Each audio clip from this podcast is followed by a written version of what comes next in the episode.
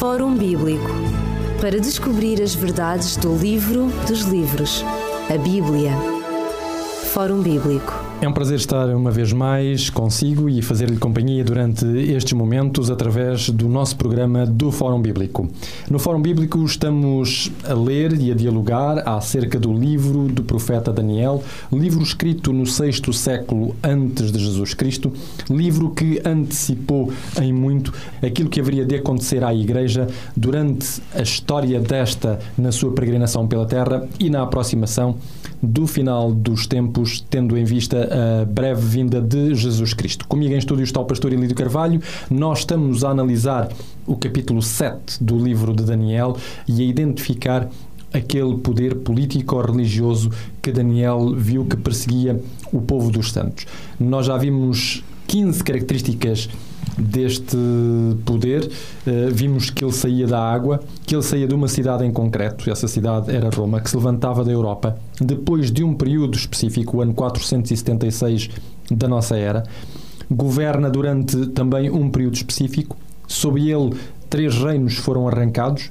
A Bíblia descreve-o como um poder blasfemo, opressor, que cuidou em mudar os tempos e a lei, que se levantou dentro da própria estrutura do povo de Deus, como tendo sido ferida de morte, que tem um número que reclamava uma inteligência para o decifrar, o número 666, que tem, eh, portanto, descendência, tem um nome de blasfémia, uma marca, e hoje vamos ver algumas das falsas doutrinas deste poder político-religioso. Como já o disse comigo em estúdio está o pastor Elídio Carvalho, e nós vamos analisar algumas destas doutrinas. Uma delas tem a ver com o modo de celebrar a ceia do Senhor há uma diferença entre católicos e protestantes e mesmo entre protestantes sobre uh, a concepção que nós temos da, da celebração da comunhão, daquilo que, que fazemos como comunhão. Ora, qual é, uh, do ponto de vista bíblico, Pastor Elísio Carvalho, a grande diferença entre este poder político-religioso e a Bíblia? A palavra de Deus para nós, para o cristão em geral, é e deve ser a única norma porque é o cânon, portanto a regra ou a régua, se quisermos. E, portanto, daquilo que a palavra de Deus disser, para nós e para qualquer ser humano, deve ser o ponto final.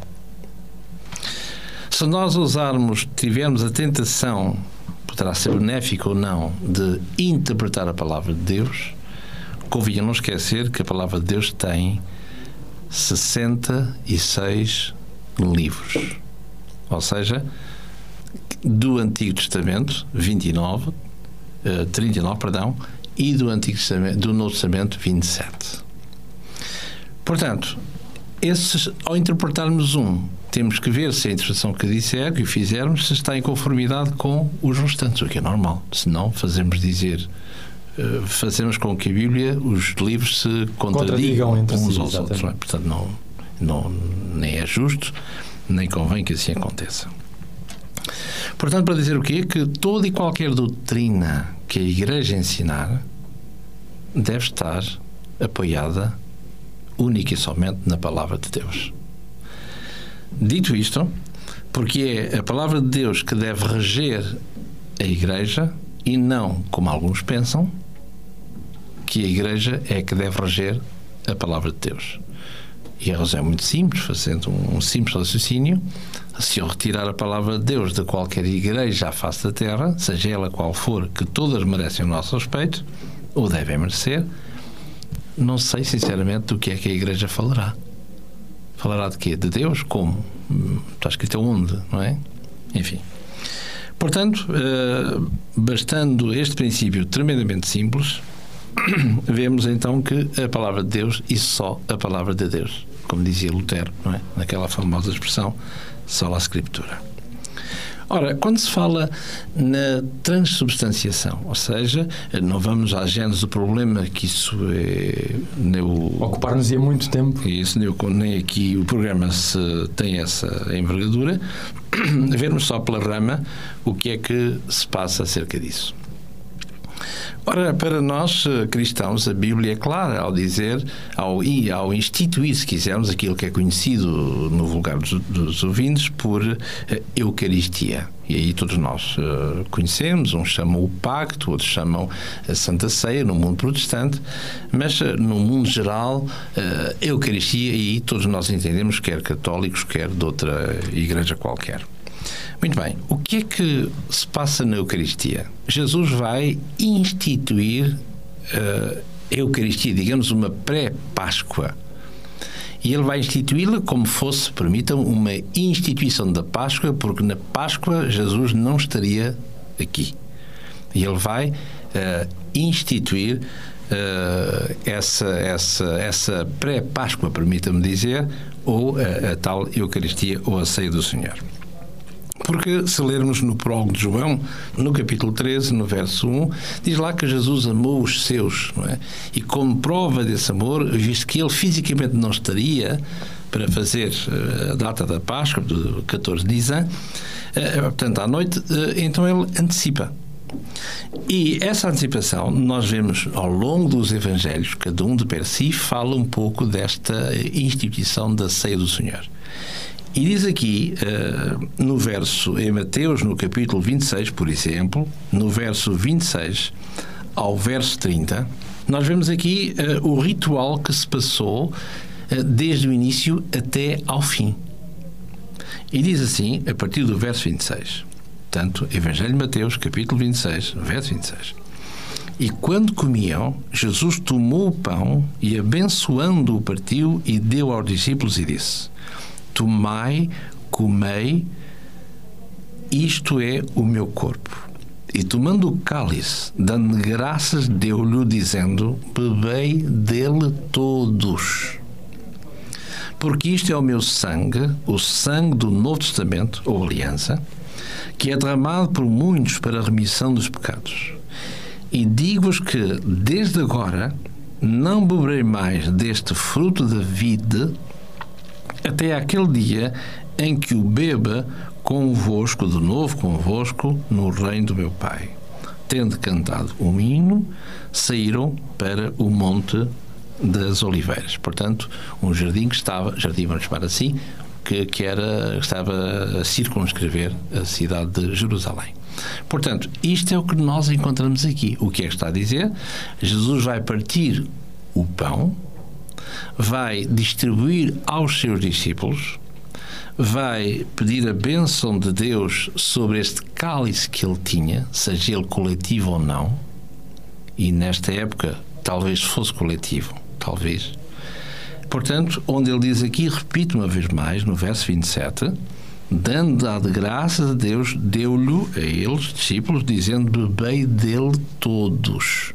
Portanto, pode-se inferir, mas sem não é, que isso seja tremendamente importante, um cálice único para cada um bebe um pouquinho desse cálice. O que interessa realçar é que eh, a ideia e a ordem é que bebei dele todos e, de uma forma implícita, comei dele pão todos, porque isto é, o meu, o meu carne representa a minha carne, este pão, e o meu sangue assim, independentemente da forma como isso representava, se era uh, vinho não fermentado, se era pão sem fermento, que sabemos uh, na Páscoa que o fermento era o símbolo era retirado, não é assim? Portanto, já não iremos para aí, porque já são mais uh, técnicas, como também o problema da, desta transubstanciação. Ora, a Igreja, a partir de um dado momento, irá dizer que não, quando o sacerdote invoca Deus, não é assim? Este pão e este, este vinho, enfim, uh, transforma-se imediatamente no corpo e no sangue real, no corpo e no sangue de Jesus. À luz da palavra de Deus, não é, não é de modo nenhum poderemos lá chegar, não é assim? Mas o que interessa, e como dissemos de início, passando por, por esses pormenores, que são um bocado densos, vemos que uh, toda a cristandade deve participar destes dois emblemas que simbolizam o corpo e o sangue de Jesus. Mas a cristandade em geral, uh, podemos ver a partir de uma certa altura de que há o corpo de Jesus, muito bem, Mas em relação ao sangue, uma questão que é dita, uma questão funcional, somente o sacerdote tem direito a, a usufruir dos dois emblemas, o que contradiz frontalmente aquilo que a Bíblia afirma. A palavra de Deus, exatamente. A Igreja Cristã uh, adotou este mesmo costume. Isto é, se não está na Bíblia, poderia ser que estivesse na tradição. Ou seja, será que a Igreja Cristã uh, continua a fazer como Jesus Cristo fez, uh, digamos, nesta ceia no cenáculo? Tudo indica que sim, porque não há qualquer mudança, independentemente se é uma quinta-feira, como aqui, como podíamos lá chegar, ver à noite, como também não é em relação ao dia que, que importa, mas sim à cerimónia, à celebração em si. Ora, eh, Jesus eh, disse-o, e em particular, por exemplo, na, no Evangelho de João, no capítulo 6, esse grande capítulo, onde fala exatamente do comer o, o, corpo de Jesus, beber o seu sangue, e quem não fizer não tem parte da vida eterna. E esta, e esta comunhão, se quisermos esta pré-Páscoa, no fundo não é mais do que a Páscoa que era, era a libertação do povo de Deus do Egito de louvar e enaltecer o grande poder do grande Deus Criador, o Deus Libertador. Ora, este poder que, deu, que Jesus vai instituir através da Santa Ceia nele próprio, na sua carne, no seu sangue, simbolicamente falando, esse, ao, ao ingerirmos estes dois símbolos, que simbolicamente, símbolos, portanto, que uh, o corpo e o sangue simbolizam o corpo e o sangue de Jesus, portanto, haveria uma nova, uma nova criatura porque eles são uh, não somente uh, o, o, o, símbolo desta, desta desta morte de Jesus, ou seja, alguém que morre por nós para que nós possamos ser libertos de, do eu, é evidente, que é, que é o grande Deus que todos nós temos, é um Deus que se chama exatamente o eu. O egoísmo. O eu, é verdade. Muito bem. Uma outra doutrina que apareceu também entre os cristãos, uh, já tardiamente, é a doutrina da confissão auricular. É também, digamos, uma posição que, uh, onde divergem católicos e protestantes. No entanto, a Bíblia afirma que nós devemos confessar os nossos pecados uns aos outros. Onde é que estão os limites desta confissão? O que é que eu posso uh, dizer acerca desta confissão? Uh, como é que eu posso perdoar o meu próximo se não lhe confessar uh, os meus pecados? E onde é que não cabe esta chamada confissão auricular? Se me permite, eu gostaria só de, de recuar um, um bocadinho de nada em relação ao tema anterior, só um bocadinho para uma, uma precisão, que era acerca da forma, da forma que aparece aqui este pão que se reparte aos discípulos. Em lado nenhum é dito, porque nós ao partirmos o pão, como está escrito, ipsis verbis, portanto, no capítulo Mateus 26 e em particular no verso 26, em lado nenhum é mostrado que a forma é redonda. E esta não é por acaso que se chama hóstia, ostos de redondo. E isso tem a ver com será por mero acaso que é redondo? Ou não será mero acaso? E não esqueçamos que, ainda sou do tempo, que o sacerdote tinha na sua, desenhado na sua nuca, desenhado, enfim, uma tonsura. Uh, será por acaso? Será que há alguma norma? Não é? E vemos tudo isso que essa forma redonda tem a ver essencialmente com o disco solar. Aliás, nós encontramos também uh, nos sacrários ou na, naquilo que nós chamamos a custódia quando alguém na, na posição assim se usa e não só. Portanto, essa forma redonda tem, repito, a ver com o sol. A hóstia uh, e o pão, biblicamente falando, não têm rigorosamente nada a ver com a sua forma redonda. E redonda tem a ver, obviamente, com o sol. E basta vermos nos artefactos, portanto, da custódia, por exemplo, onde vemos aí o sol com os seus raios uh, solares. Portanto, porquê? Porque uh, no paganismo o Sol era adorado e foi adorado como um Deus soberano em todas as civilizações, com diversos nomes. Seja no Egito o deus Ra ou Ré, seja na Babilónia antiga o deus Shamash, Ora, vemos aí que era adorado como uh, Deus. E convinha realçar, talvez, lembrando que quando nós olhamos no primeiro capítulo do livro do Gênesis, na primeira folhinha da Bíblia, quando uh, Deus uh, continua a criar o mundo, não é assim? Diz aqui no Gênesis, no capítulo 1 e no verso 16, diz que Deus criou, Deus fez Deus, perdão, os dois grandes luminares, o luminar maior para governar o dia e o luminar menor para governar a noite.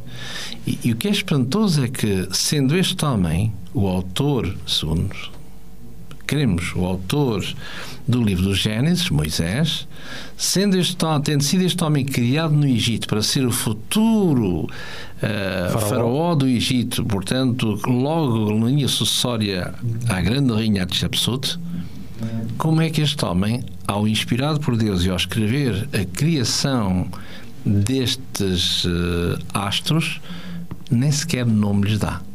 Dá o luminar maior para governar o dia e o luminar menor, que todos nós sabemos quais são, para governar a noite. É que nem nome tem, para dizer exatamente que aquilo que, que as outras civilizações chamam de deuses, à luz de Deus, são simples lâmpadas dos céus.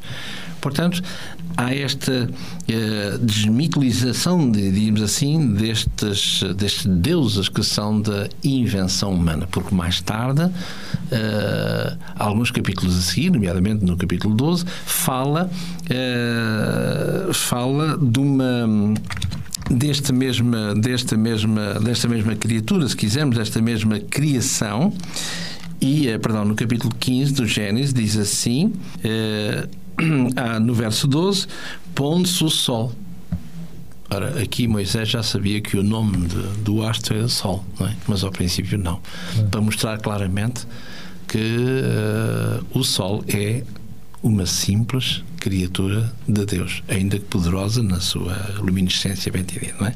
Pronto, era este pequenino pormenor. Exatamente. Nós teremos que concluir aqui o nosso programa por hoje. No próximo programa, então, avançaremos com a segunda uh, doutrina que entra em colisão com a Bíblia, que é então a confissão auricular. As maiores bênçãos de Deus para a sua vida. E até ao próximo programa, se Deus quiser. Fórum Bíblico para descobrir as verdades do livro dos livros, a Bíblia. Fórum Bíblico